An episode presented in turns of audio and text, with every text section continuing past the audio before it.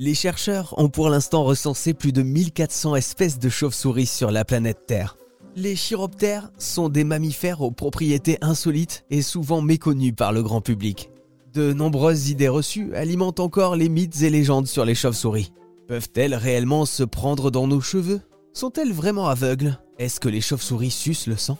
Découvrons ensemble les plus grands mystères de la chauve-souris avec Jean-François Julien, chercheur au CNRS et au Muséum d'histoire naturelle. Alors Jean-François Julien, on sait que la chauve-souris euh, utilise l'écolocalisation, c'est-à-dire qu'elle envoie un son euh, qui revient comme un peu un, sonar pour lui indiquer s'il y a euh, un obstacle devant ou non, ça lui permet de s'orienter et de chasser. Et vous disiez que vous aviez l'impression que son cerveau n'analysait pas à la même vitesse que le nôtre les sons, comme s'il fonctionnait dans une autre réalité beaucoup plus vite.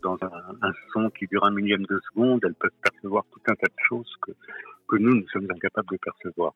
Nous, un millième de seconde, on parle d'un espèce de clic comme ça très rapide, alors qu'elles vont, vont pouvoir le, presque le ralentir dans leur cerveau, le, disséquer, euh, analyser les changements de fréquence, etc. Donc voilà, l'analyse est très très sophistiquée, mais en revanche, l'anatomie, que ce soit pour émettre les sons ou les recevoir, c'est exactement la même que la nôtre. C'est simplement hypertrophié, plus gros chez elles. Hmm. Mais elles ont une autre particularité, les chauves-souris. Pourquoi elles s'accrochent euh, la tête en bas? Je crois que c'est dû à une particularité anatomique. Leurs membres se sont vraiment modifiés d'une façon qui fait que se, enfin, se mettre debout sur les pattes arrière, c'est pas très très équilibré. Le, le, plus facile quand même, c'est effectivement de s'accrocher la tête en bas. Alors, elles ont tout en plus des, des pattes arrière, les doigts tournés vers l'arrière aussi voyez n'importe quel mammifère, euh, je sais pas que ce soit un ours, un homme, euh, quand on marche, on a les, ongles ou les griffes, les doigts euh, des, des, membres postérieurs sont tournés vers l'avant. Chez elles,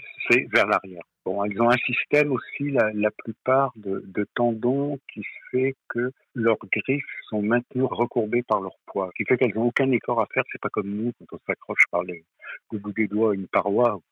Faut, faut vraiment faire un effort énorme pour tenir longtemps. Chez elles, en fait, le simple poids de la chauve-souris, c'est replier les griffes, ce qui fait qu'elles tiennent euh, sans aucun effort. Et même, euh, même mortes, elles restent, euh, elles peuvent rester accrochées comme ça. Alors, pour terminer, on va jouer à vrai ou faux sur les idées reçues sur les chauves-souris.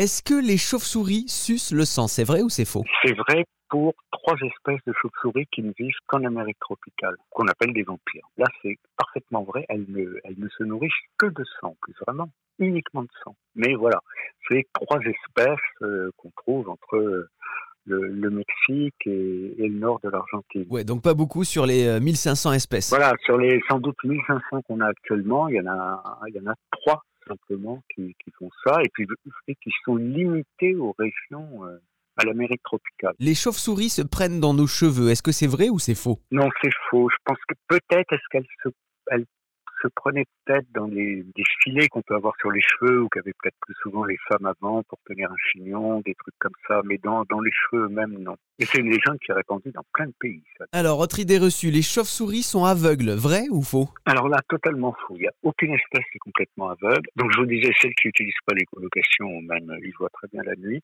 Et en fait, elles ont une vision qui est pas très définie. C'est pas précis.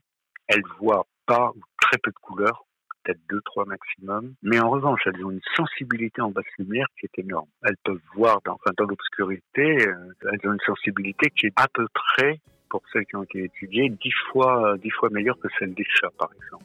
Et 100 fois meilleure que l'homme. Hmm, donc si vous vous promenez dans l'obscurité, vous ne verrez peut-être pas de chauve-souris, mais une chose est sûre, c'est que elles vous verront. Mais rassurez-vous, oubliez les mythes infondés et les légendes. Elles ne risquent pas de s'accrocher dans vos cheveux ni de vous sucer le sang. Enfin, sauf si vous allez en Amérique tropicale.